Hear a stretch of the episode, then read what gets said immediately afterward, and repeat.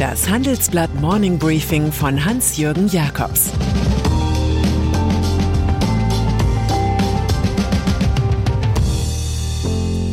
Guten Morgen allerseits.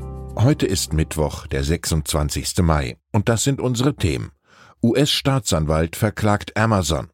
Lamborghini Objekt der Begierde. Wirtschaftsweise entdecken Jobrotation. Nach einer kurzen Unterbrechung geht es gleich weiter. Bleiben Sie dran. Die Welt steht vor gewaltigen Herausforderungen. Zum einen die Energiewende voranzutreiben und gleichzeitig den Klimawandel einzudämmen.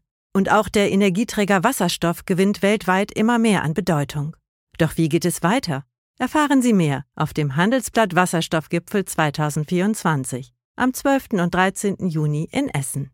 Infos unter handelsblatt-wasserstoffgipfel.de.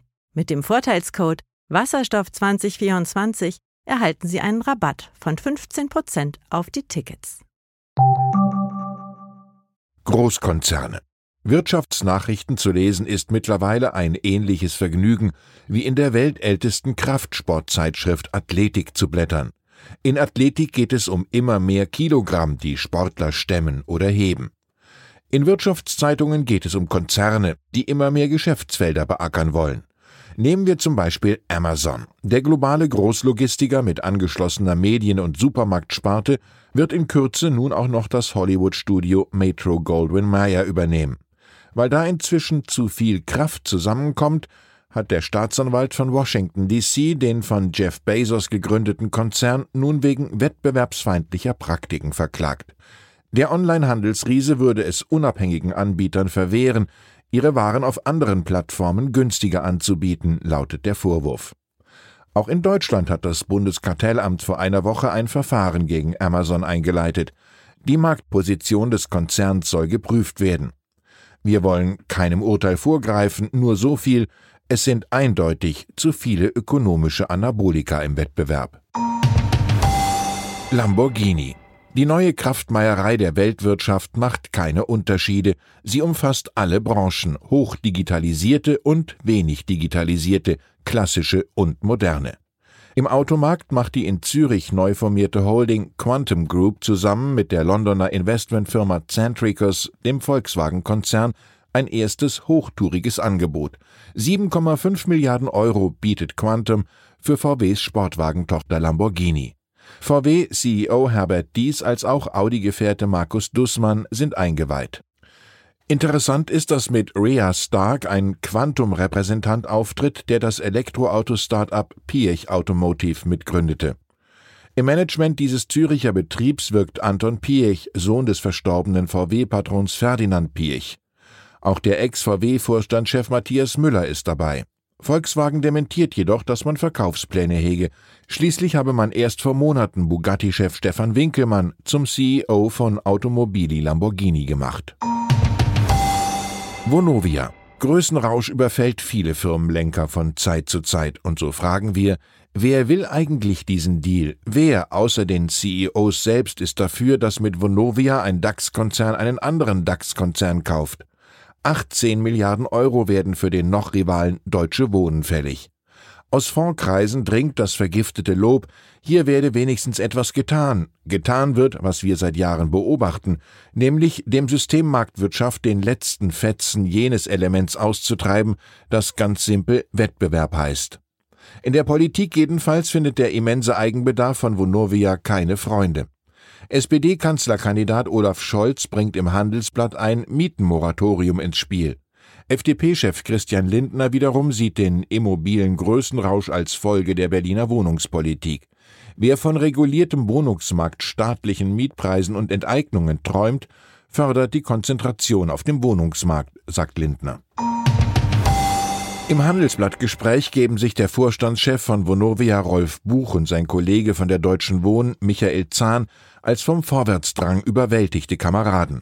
Als Macher die unentwegt Skalierung und Synergien preisen, die üblichen Gebrauchsvokabeln großer Deals. Die Berliner Politik charmieren die beiden mit dem Angebot, der Stadt aus dem Bestand 20.000 Wohnungen zu übertragen.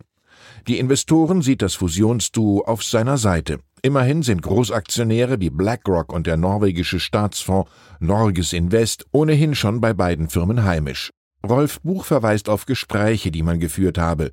Wir machen uns keine Sorgen, dass wir einen signifikanten Anteil der Aktien relativ schnell bekommen werden. Michael Zahn wiederum argumentiert mit der Marktreaktion.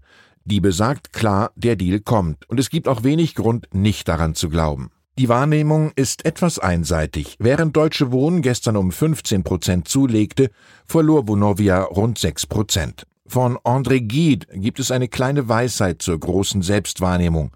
Glaube denen, die die Wahrheit suchen und zweifle an denen, die sie gefunden haben. Super League. Ein Monat ist es her, dass unter dem Einfluss großer Investoren rund um die US-Bank JP Morgan zwölf Fußballspitzenclubs in allerhöchsten Sphären unterwegs waren und die Gründung einer neuen Super League betrieben. Diese sollte die Champions League des europäischen Fachverbands UEFA ablösen. Von der Zwölfer Verschwörung sind heute nur drei sehr verschuldete, gerade mal nicht meisterfähige Frondeure verblieben: Real Madrid, FC Barcelona und Juventus Turin. Die einst dupierte UEFA überzieht diese nun mit einem Disziplinarverfahren, fußend auf eigenen Untersuchungen. Es gehe um mögliche Verstöße gegen die rechtlichen Rahmenbedingungen, heißt es. Eins ist sicher, das alles klingt ganz anders als die Erklärung des attackierten Trios, man habe doch nur zum Wohle des Fußballs gehandelt. Dividenden. Aus dem Corona-Dilemma haben viele Firmen noch nicht richtig herausgefunden. Doch mit dem Geld gehen sie bereits wieder spendabler um. 2021 wird es wieder mehr Ausschüttungen geben, darauf weist das ökonomisch gute erste Quartal hin. Der Trend zum Kappen der Dividende sei gestoppt, heißt es in einer Studie des britischen Fondsanbieters Janus Henderson. Nur noch jedes fünfte Unternehmen habe sich entschlossen, die Ausschüttung zu drosseln. 2020 war noch ein gutes Drittel hierzu bereit gewesen. Die Experten haben ihre Dividendenprognose für 2021 auf 1,36 Billionen Dollar angehoben. Weil es so schön ist, erinnern wir an dieser Stelle an den Bankier Karl Fürstenberg. Der sagte, Aktionäre sind dumm und frech, dumm, weil sie Aktien kaufen und frech, weil sie dann auch noch Dividende haben wollen.